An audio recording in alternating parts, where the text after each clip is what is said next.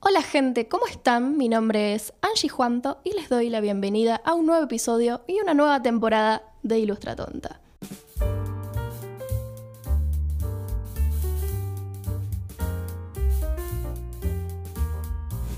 Antes de empezar con el tema de hoy y con la invitada de lujo que tenemos, les doy la bienvenida oficial a la segunda temporada de Ilustra Tonta. ¡Yay! Acá podríamos poner un yay o algo así. Quienes me sigan en Instagram, para recordarles, es arroba angiejuanto. Sabrán que hace varias semanas estoy haciendo, generando una suerte de hype con la segunda temporada de Ilustra Tonta. Y estoy segura de que ya notaron de que mi voz se escucha mucho mejor. Estoy grabando con el equipo de Bengala Podcast, que es una productora de la ciudad de Rosario. Con los chicos de Bengala estamos coproduciendo Ilustra Tonta, así que estoy muy feliz. Les agradezco por haber hecho esta hermandad y por ahora estar formando parte de la comunidad bengalera, por así decirlo. Y les recomiendo que vayan a escuchar sus podcasts y los sigan en arroba bengala. En el episodio de hoy vamos a hablar de novelas gráficas y vamos a hablar con una invitada de lujo de la cual soy muy, muy fan y estoy segura de que todos los que leyeron el título del episodio están completamente fanatizados como yo, estamos con María Luque. ¿Cómo estás? Ay, muchas gracias, toda colorada. gracias. ¿Cómo estás? ¿Bien? Bien, gracias por la invitación. Ah, qué bueno, me encanta tenerte acá y me encanta que estés acá en Rosario. Eh, vos sos ilustradora, sos dibujante, sos artista. Contanos un poco qué es lo que haces, cómo te definís vos como creativa. Eh, me gusta pensarme como dibujante. Es la de todas las categorías o etiquetas la que siento más eh, cercana a mí.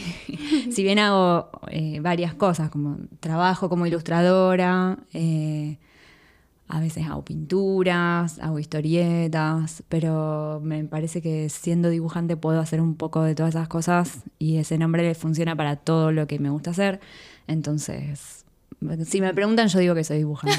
me encanta. Soy ilustradora cuando alguien me encarga algo y después no me siento muy ilustradora. Me encanta. No, yo siempre pregunto eso, cómo te, se definen, porque hay mm. gente a la que quizás la palabra artista o ilustradora o lo que sea como que le queda incómodo. Entonces, sí, a mí dibujante me parece una palabra tan hermosa. Funciona bien para cualquier cosa. Entonces, la uso, es la que más me gusta usar. Claro, yo uso ilustradora porque como dibujante, no sé, me siento medio traidora porque hago todo como muy collageado. Claro, en realidad yo tampoco dibujo mucho, en ah, realidad pinto más que dibujar, pero pintora no me, no me siento cómoda.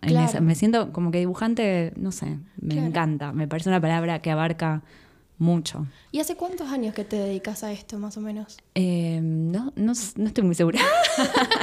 no, hace, hace bastante. Eh, igual fui cambiando de un poco de rumbos o, incorporando nuevas cosas a lo que iba haciendo, eh, pero no sé, podría decirte hace un poco más de 10 años capaz. Claro, es un montón. Sí. Es un montón quería hablar con vos de novelas gráficas porque tengo tu novela gráfica a la mano del pintor, porque también tengo el curso de doméstica. Ay, no me digas. sí, lo, hice a la mitad porque me pasa esto de que compro cursos de doméstica y después no los hago. Soy como una gran coleccionista de cursos online. Y mm, la gente me preguntó varias cosas sobre las novelas gráficas y tengo algunas preguntas personales, pero básicamente la primera pregunta que se me ocurrió fue, esto de, vos haciendo estas tres novelas gráficas que tenés, La mano del pintor, Casa Transparente y Noticias de Pintores, ¿fueron proyectos que mm, salieron a medida que, vos fuiste haciendo tu camino de, dibujante? ¿O cuando empezaste a dibujar, vos ya tenías en mente que ibas a empezar a hacer este tipo de cosas? Fue surgiendo, la verdad no lo tenía para nada planeado y mm, me fui acercando de a poco a, a, no sé, a los fanzines primero y después me dieron ganas de hacer historietas, pero no era algo que yo me imaginaba, ni siquiera era... Sí, no, no lo planeé para nada, fue surgiendo de a poco y creo que surgió a partir de, de, la historia de Candio, porque tenía muchas ganas de hacer algo con, bueno, con la historia de él y el vínculo con mi familia pero no sabía qué forma darle. En un principio me acuerdo me había presentado en una residencia que hubo hace muchos, un llamado de residencia que hubo hace un tiempo, que era para ir a recorrer los escenarios de la guerra y después hacer una muestra. Y yo pensaba, bueno, con esta historia voy a hacer eso, voy a hacer una muestra. En esa residencia no me eligieron y por un tiempo descarté la idea. Y también ahora pienso, qué bueno que no me eligieron, porque, viste, muchas veces esas cosas después te quedan dando vueltas en la cabeza un tiempo hasta que encuentran o se encausan en la forma que quizás es más correcta para esa idea, que para mí era, eh, era bueno, el formato que finalmente tuvo. Eh, pero cuando lo empecé a hacer no tenía nada de experiencia, así había hecho muy pocas cosas cortitas para fanzines. Eh, y algo creo también en, en, ese no saber me ayudó un montón porque, o al menos así lo pienso ahora a la distancia, porque no tenía ni idea de la cantidad de tiempo que me iba a llevar, ni el esfuerzo, ni eh, era algo que yo desconocía. Entonces eso me ayudó. Si hubiera sabido, capaz que no me animaba. claro. Eh, me ayudó un montón, me parece. Eh, estuvo buenísimo para mí descubrir como un lenguaje nuevo, aprender a, contar con imágenes y contextos también, con diálogo. Fue hermoso el proceso de hacer el libro. Aprendí un montón de cosas. Claro, con la mano del pintor, digamos que fue tu primer novela gráfica. Y te hago una pregunta, esta pregunta ahora que yo he publiqué un libro en el 2020 y siempre me preguntan, pero vino la editorial y te dijo, che, hacemos esto, o fue tu idea y vos lo hiciste todo y se lo vendiste. Por ejemplo, con La mano del pintor, si querés me puedes contar, porque quizás con las tres eh, novelas fue distinto. Eh, ¿Cómo fue? ¿Lo hiciste vos todo? ¿Hiciste un dossier y después trabajaste con el editor? Fue, fue distinto con las tres. Con La mano del pintor eh, era mi primera experiencia y justo en ese momento yo lo conocía a José Sainz, que hace un mm. ratito charlábamos de él. Un beso para José. Le mandamos un beso, sí, obvio. Eh, que en ese momento apenas nos conocíamos y yo le conté que tenía ganas de. que tenía esta historia, que tenía ganas de hacer eso. Y él se ofreció como a leerlo. Eh, y menos mal que, lo hizo, porque me ayudó un montón.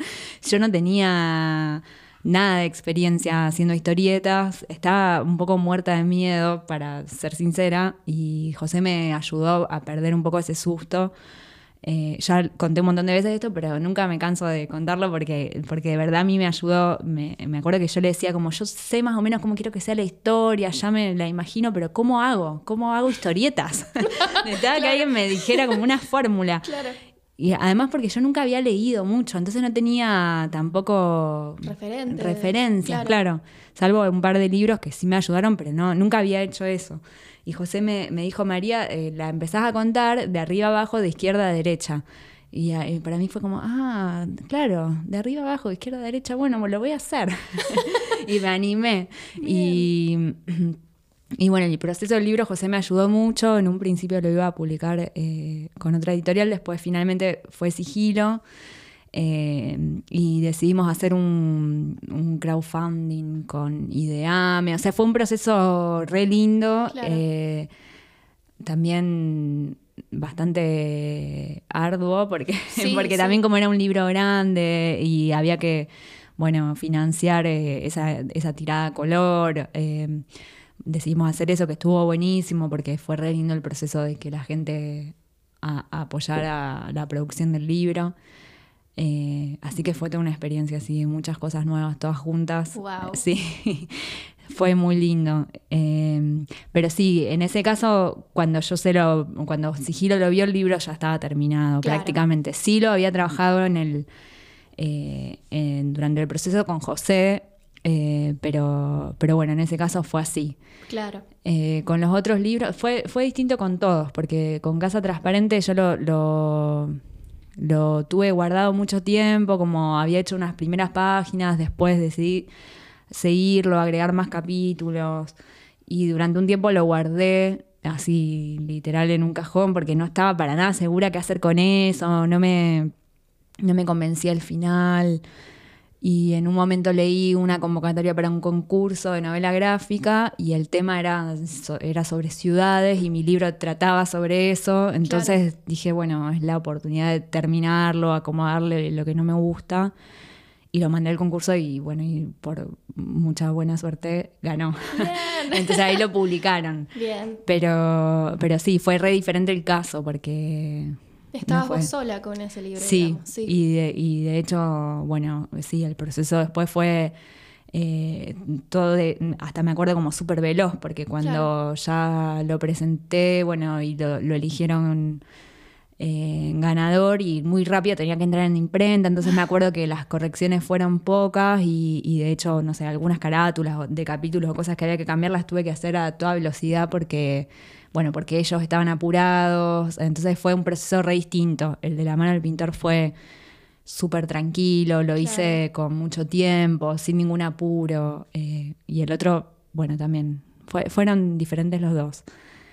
Y mm, el tercero, Noticias de Pintores, no es una novela porque son historias cortitas. Claro, te iba a decir. Sí, pero lo había pensado en un principio para hacer un fanzine. Tenía muchas ganas de hacer un fanzine en risografía. Mm.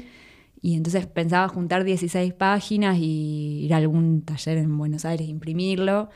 Y cuando terminé las 16 páginas me se ve un montón y quise seguir haciendo y haciendo y haciendo. Y, y ahí, bueno, también le conté a Sigilo con los que ya venía trabajando, ellos se entusiasmaron y, y bueno, y lo publicaron ellos también.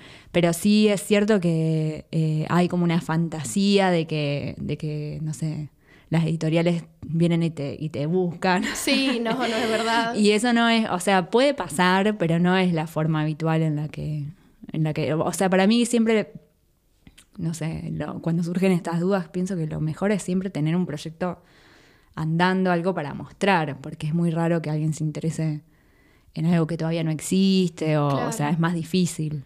Eh, en el caso de querer em, en algún momento publicar algo, está bueno tener algo para mostrar, al menos avanzado o empezado.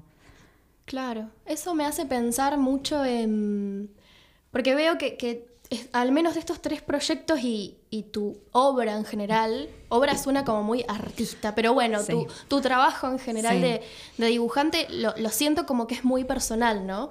Eh, la mano del pintor también que es de tu tatarabuelo, la de Casa Transparente debe ser mucho más personal, me imagino, porque es una historia tuya, donde estás vos como personaje, de hecho. Sí. Em, Qué importante que es tener proyectos personales de repente. Sí, bueno, a mí en realidad es lo que más me gusta hacer. Eh, las, demás cosas que hago también las hago porque son un trabajo y bueno, y las disfruto de todas formas, pero lo que más me gusta es eh, enfocarme en mis propios proyectos. Claro. Em, sí, ojalá se pudiera solo hacer eso, pero bueno, es muy difícil, también hay que hacer otras cosas, pero a la vez creo que se va alimentando un poco, no sé, recuerdo en el proceso de este libro, de la mano del pintor, o incluso de los otros también, que a la par eh, yo iba haciendo otras cosas a pedido, cosas que iban surgiendo y Está buenísimo poder decir, a la mañana trabajo en mi libro, a la tarde hago lo que me piden otros. A mí me sirve tener eh, así distintas cosas, ir cambiando de bares y de a la tarde voy a este bar y hago esto, a la mañana me quedo en mi casa. No sé, me, si no me aburro de estar todo el tiempo en una sola cosa. me sirve para mantenerme entretenida. Sí, a mí también me pasa, hay trabajos que puedo hacer en el escritorio de mi casa y otras cosas que necesito irme al mismo bar de siempre que está a tres cuadras. Y sí.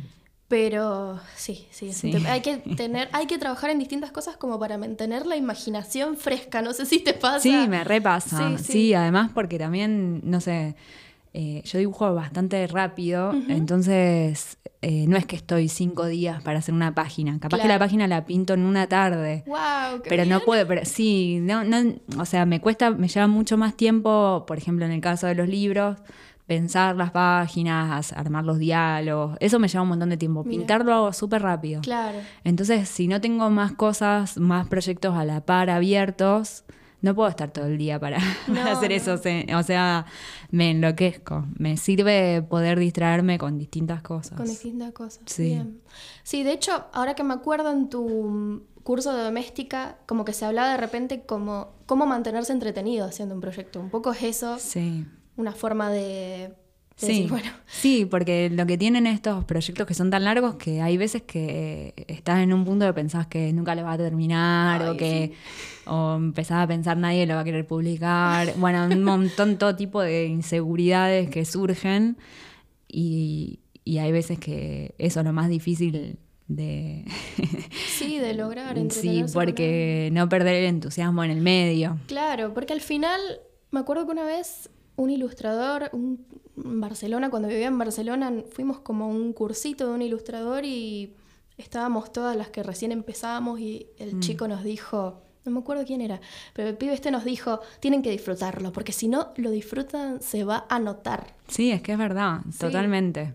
Igual obvio, hay días que no lo disfrutas tanto, porque no puedes estar todo el tiempo disfrutando 100%, eso no existe, pero sí que no sea una pesadilla, porque si estás haciendo un libro que, no sé, que mínimo te va a llevar un año entero de trabajo y la estás pasando muy mal, no, sé si es una buena idea. Sí, sí, o sea, tiene que haber momentos en los que lo puedas disfrutar. A mí es, la parte, el, el proceso es lo que a mí me encanta, me mantiene así me ordena el día. No sé, ahora de hecho que estoy sin libro, que no estoy haciendo ningún libro, me hace mucha falta porque me, me, gusta ese entusiasmo, no sé, de irte a dormir pensando en algo, levantarte para anotarlo, como estar todo el tiempo con, con el libro en la cabeza es hermoso. Sí, y ahora lo extraño un montón. Por favor, que aparezca una idea nueva.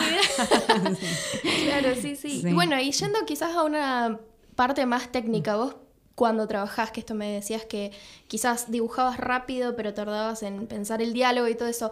¿Cómo es el proceso? ¿Haces primero el guion, haces bocetitos chiquitos, después pintas todo? No, no sé. Eh, no, no fue siempre igual. Con La mano del pintor, por ejemplo, no hice un guion. O sea, en realidad sí es siempre igual que nunca hago guion. No me sale hacer un guion entero. Eh, sí, me pasó con esta primera novela que lo que hice fue la sinopsis que está en la contratapa. Escribí eso, eh, yo no sé cómo pasó, pero, pero un día como que me imaginé, traté de hacer el ejercicio de pensar si, el libro está terminado, ¿cómo, ¿qué quiero que diga en la parte de atrás? Claro. Y escribí eso. Y ah. después de ahí fui tirando, digamos, y lo que, lo que me sirvió hacer en esa primera experiencia es pensar en bloques pequeñitos de 16 páginas, 12 páginas, que era la longitud que yo estaba acostumbrada de hacer un fanzine, ponele. Entonces iba avanzando así en bloques chiquititos y lo que hacía era, si empezaba un capítulo, me recortaba las 16 páginas, le hacía el bordecito que tenía que dejar y, y bocetaba esas 16 páginas enteras, así los diálogos de las 16 páginas. Por eso eso era lo que más tiempo me llevaba. A veces estaba, no sé, no me acuerdo muy bien cómo eran los tiempos, pero quizás dos o tres días haciendo eso y después pintaba una página por día. Pero, pero lo que más tiempo me llevaba era ordenar un poco las ideas.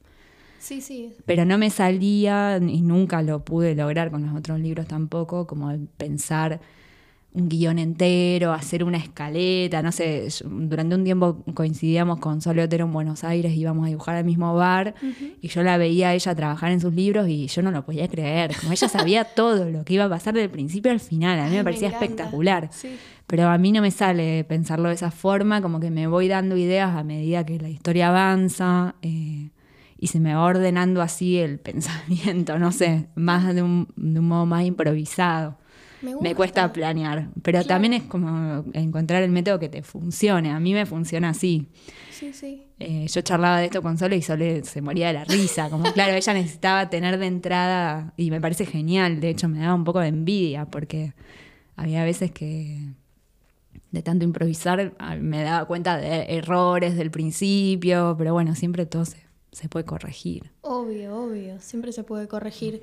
Me parece muy interesante esto porque siento que a veces es como que en lo que es creatividad hay ciertas personas que dicen esto es así, así, así, y se hace uno, dos, tres. Claro. Y al final te encontrás con gente que por ahí o vive de esto, se dedica a hacer esto y es muy profesional y tiene un proceso muy distinto o caótico inclusive. Sí. Eh, me acuerdo que una vez hice un curso de libro álbum, no, no tenía tan del principio a fin, sino que era como más como...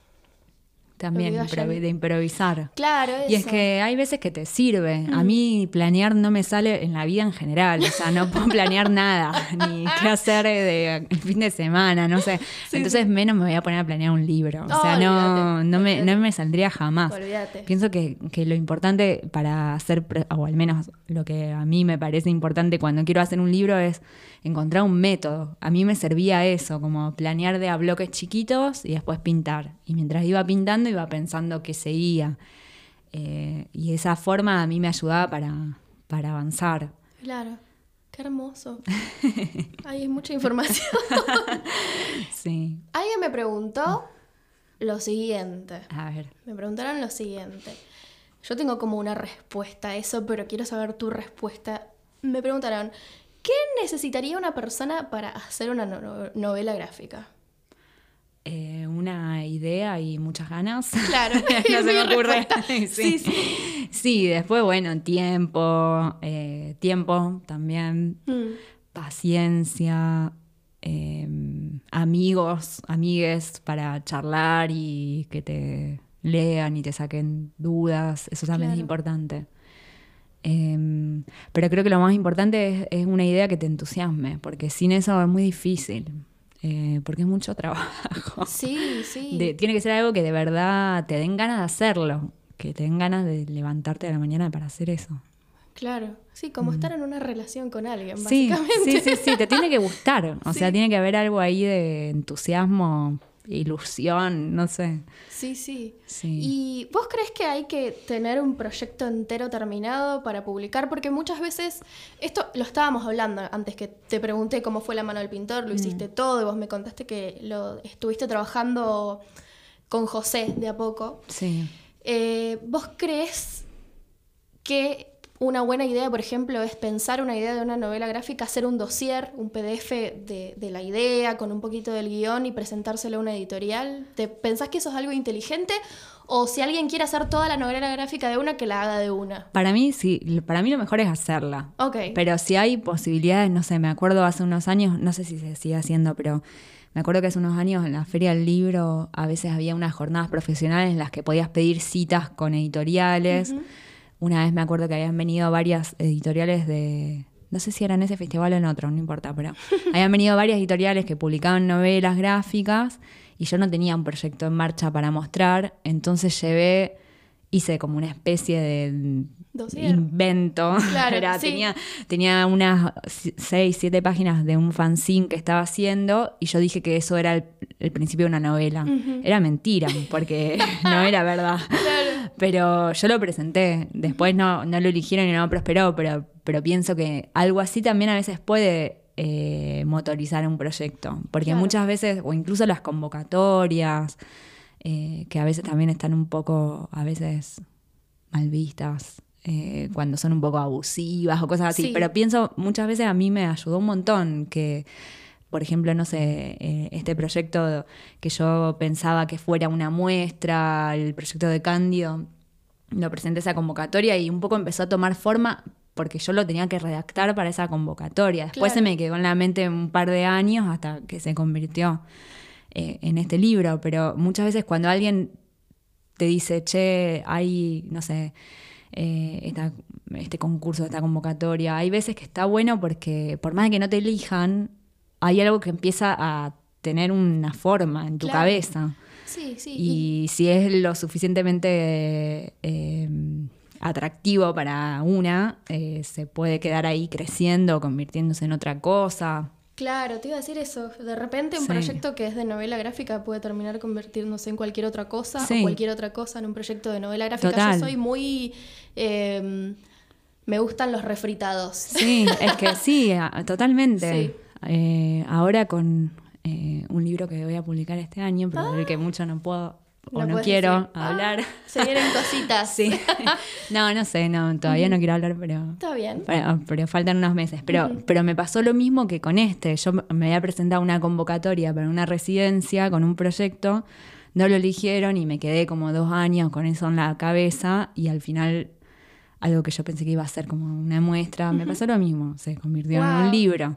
Entonces también ah, para mí está buenísimo presentarse esas cosas. Bien, sí, hay que eh, animarse. O sea, por más que no te elijan, como presentarse igual, porque te ponen a pensar, a, sí, sí y al final, acomodar ideas. Si participás y hay jueces por más que no ganes, vos sabés que alguien vio tu trabajo y por ahí eh, queda la posibilidad de, que a alguno de los jueces le gustó y te contacta por fuera, porque mm, tengo colegas a, los que quienes me han contado que les ha pasado esa situación.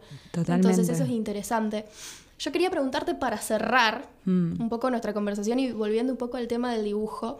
Este podcast Ilustra Tonta es un podcast sobre una persona inexperta que no vive esto, que soy yo, básicamente. Eso lo sabe todo el mundo. Y obviamente nos escucha gente que está en la misma que yo o que recién se anima a dibujar y na, Y siempre hago esta pregunta a la gente que viene. ¿Qué le dirías a alguien que no se anima a dibujar? Para que se anime, para que se entusiasme con esto, porque... ¡Qué presión! no, porque yo siento que siempre hablo de las problemáticas y digo, uff, cuando hablamos de estas cosas y de que no vivo de esto y de que esto digo, ay, los asusto. No, pero, para mí está, no sé, eh, está bueno no sé si tiene que ver con lo que me decís, pero, pero pienso que estamos justo en un momento en el que se fantasea un montón porque vemos muchos espejismos en internet oh, de vidas de otras personas y que nos imaginamos que son fantásticas y, nos hacemos todas unas películas que en realidad nada que ver. Después estamos todos ahí haciendo malabares para llegar a fin de mes. como, viste, no sé, hay mucha, eh, sí, creo que una fantasía muy grande, sobre todo en los últimos años, sobre la ilustración y vivir de la ilustración y, eh, no sé, yo en mi, en mi caso, a mí me sirvió mucho eh, no quedarme en un solo rubro. Bueno, esto que hablamos al principio, como hacer muchas cosas distintas, entonces no dependo de una sola y siempre confío en que algo siempre aparece.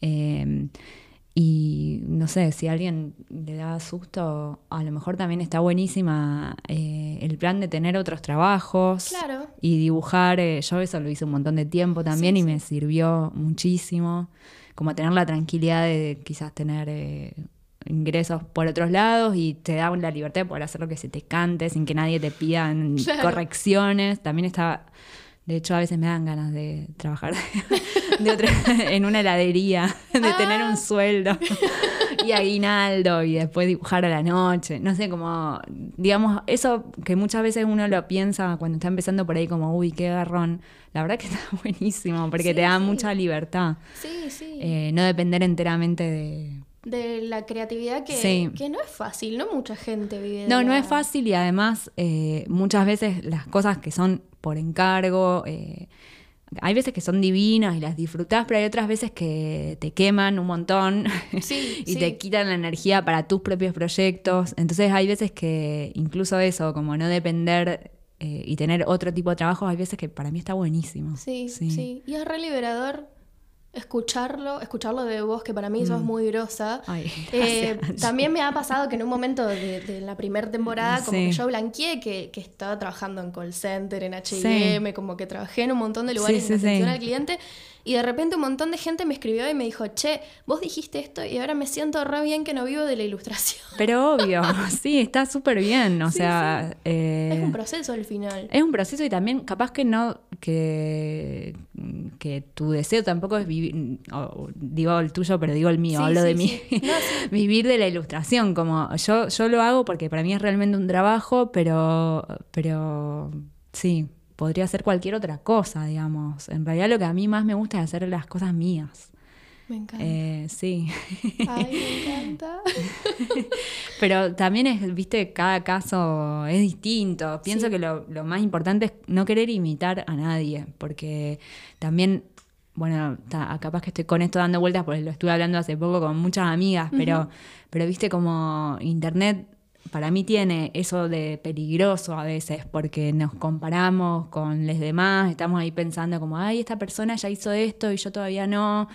Y puede ser muy cruel ese ejercicio. Y puede ser también eh, ¿cómo se dice? Cuando algo te quita por completo las ganas. Puede, puede ser contraproducente, Claro, claro. claro. Como que está bueno que cada uno tenga su proceso a su tiempo, a su ritmo y haciendo lo que le parezca mejor, no sé, eh, encontrándole ahí la vuelta, porque no hay una sola forma de hacerlo, no sé. No, sí, es verdad. Sí. Bien, me encanta esta última reflexión, no hay una sola forma de hacerlo. Ay, bueno. posta, posta. Es que es así con todo también, Sí, como, sí, con- como con la vida. Con la vida, te- completamente. Bueno, María, gracias por Ay, haber gracias venido. La verdad estoy muy contenta de tenerte acá, me parece como surrealista. Ay, sí. No, gracias, gracias por la invitación. No, por favor. Esto fue el primer episodio de la segunda temporada de Ilustra Tonta. Además, el primer episodio coproducido con Bengala Podcast. Mi nombre es Angie Juanto. Me pueden seguir en arroba angie.juanto. Pueden seguir a Bengala Podcast en arroba Bengala Podcast. Y a nuestra invitada la pueden seguir en arroba maria.j.luque, aunque estoy segura de que ustedes ya conocen quién es, porque es una grosa mal. Gracias María, gracias por escucharme y les mando un besito. Los quiero mucho. Bye.